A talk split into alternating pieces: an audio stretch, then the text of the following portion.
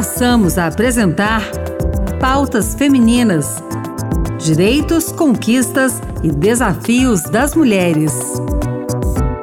Eu sou a Rita Zumba e começa agora o Pautas Femininas. As pessoas estão vivendo cada vez mais. Em 1950, a expectativa de vida era de 48 anos. De acordo com o IBGE, o Instituto Brasileiro de Geografia e Estatística, uma pessoa nascida em 2022 tem uma expectativa de viver até os 75 anos e meio.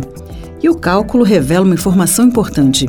As mulheres vivem, em média, sete anos e meio a mais do que os homens.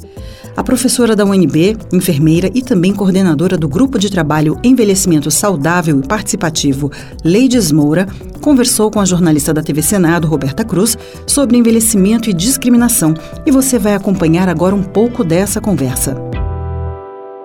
Qual que é a diferença, então, né, do envelhecimento para as mulheres?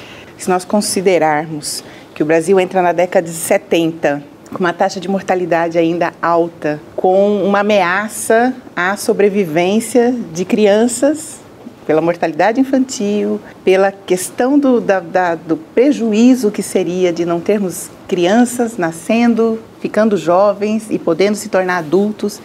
Então, assim, o Brasil supera, e aí a década de 80 é aquela celebração, Brasil um país de jovens. Só que logo depois, ao final da década de 90, nós entramos no século 21, Brasil é um país de pessoas idosas. Hoje nós temos, de acordo com o censo 2022, aproximadamente o mesmo número de jovens que nós tínhamos no período da década de 70 mas em relação à quantidade de pessoas idosas, que chegava a 4 milhões e meio, lá no, nessa mesma época das décadas de 70, nós temos hoje 32 milhões de pessoas idosas e vamos aumentar mais esse número. Temos 4 milhões, 6 de pessoas 80 anos ou mais, octogenários. E as mulheres, elas vivem mais, né? Já estava anunciado, não tem novidade nisso dos dados do, de 2022 do censo. E essa diferença entre o tempo de vida de mulheres e de homens faz parte de todo um cenário de entendimento de gênero, mas também vivemos mais, mas também com multimorbidades. Nós tivemos uma vitória muito grande no ano passado, quando todas as sociedades militantes, não só do Brasil, mas do mundo, conseguiram tirar do CID, que é o Código Internacional de Doença, envelhecimento como doença. Isso seria uma perda para todos. Porque assim como adolescência ou juventude ou infância não é doença, velhice não é doença.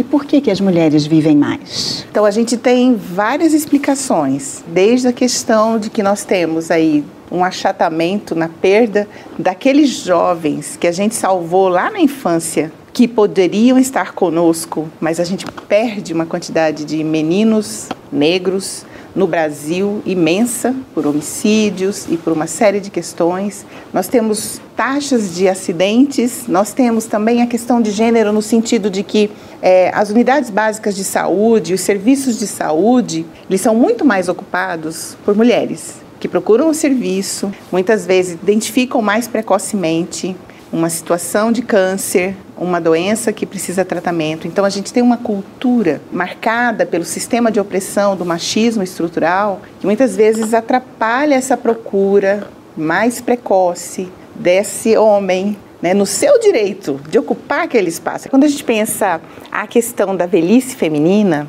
não podemos deixar de discutir a própria questão do cuidado. Né? Essa mulher, hoje, nas pesquisas onde a gente mais é, identifica cuidadores de pessoas com Alzheimer, cuidadores durante a pandemia. As pesquisas são próximas. Em uma dá 85%, na outra dá 90% cuidadores mulheres. Está vivendo mais, mas vive também com multimorbidades, porque muitas vezes nessa função de cuidadora, primeiro do irmãozinho muitas vezes na casa, depois dos filhos, esposo, cônjuge, quem quer que seja que esteja ali naquele arranjo domiciliar e dos pais. Então a gente tem essa mulher aqui cuidando da descendência e da ascendência. Nós precisamos de uma sociedade do cuidado.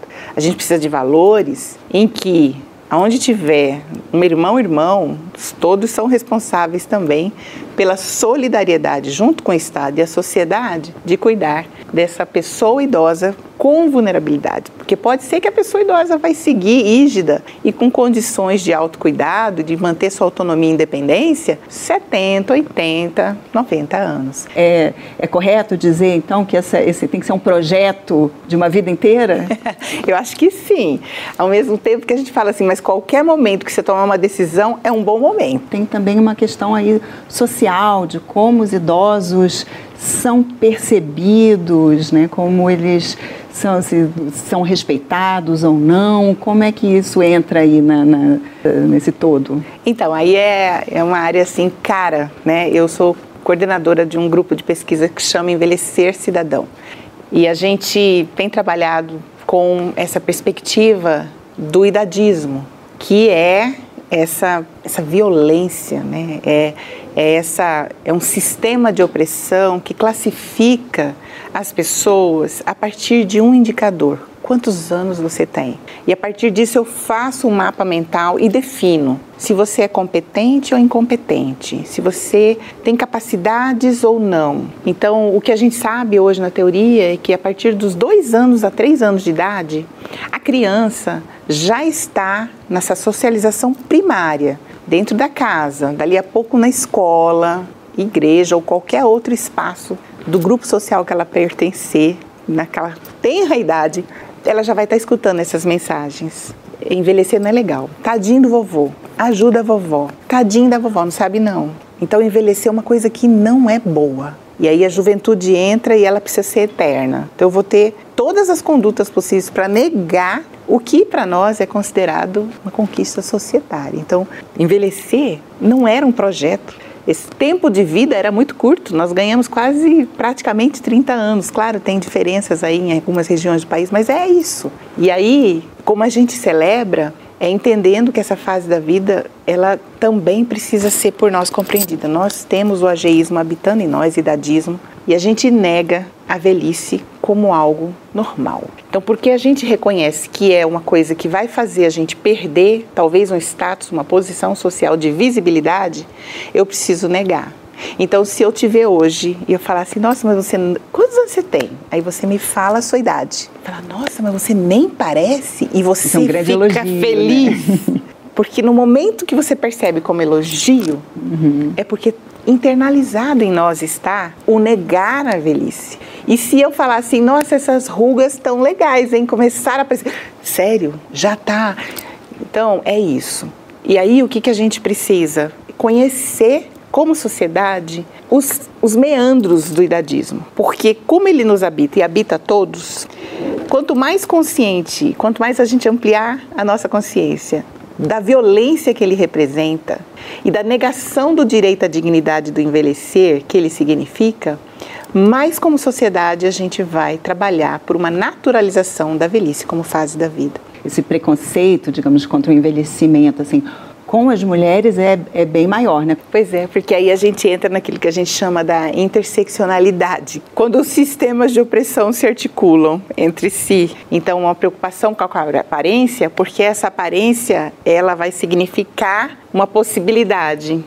Tem uma demógrafa muito importante, uma idosa, recentemente homenageada, é, Elza Bercó e que ela trabalhou com a pirâmide da solidão, onde ela diz assim que vão viver mais, mas com menos chance de ter parceiros, porque viver mais significa ter direito a usufruir de família e de uma sociedade que respeite o seu direito de ser mulher idosa e não ser tratada pelo preconceito de já ser mulher, que já sofreu ao longo da vida muitas vezes de ser mulher negra, que já sofreu ao longo da vida, e agora uma mulher idosa.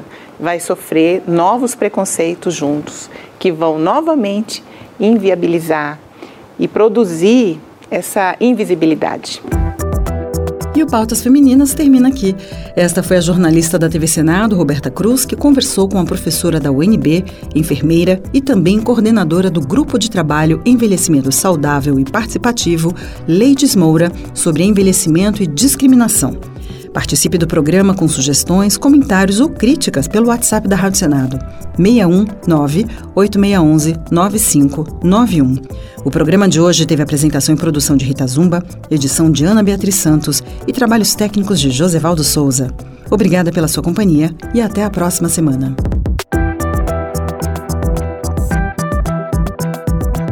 Acabamos de apresentar Pautas Femininas. Direitos, conquistas e desafios das mulheres.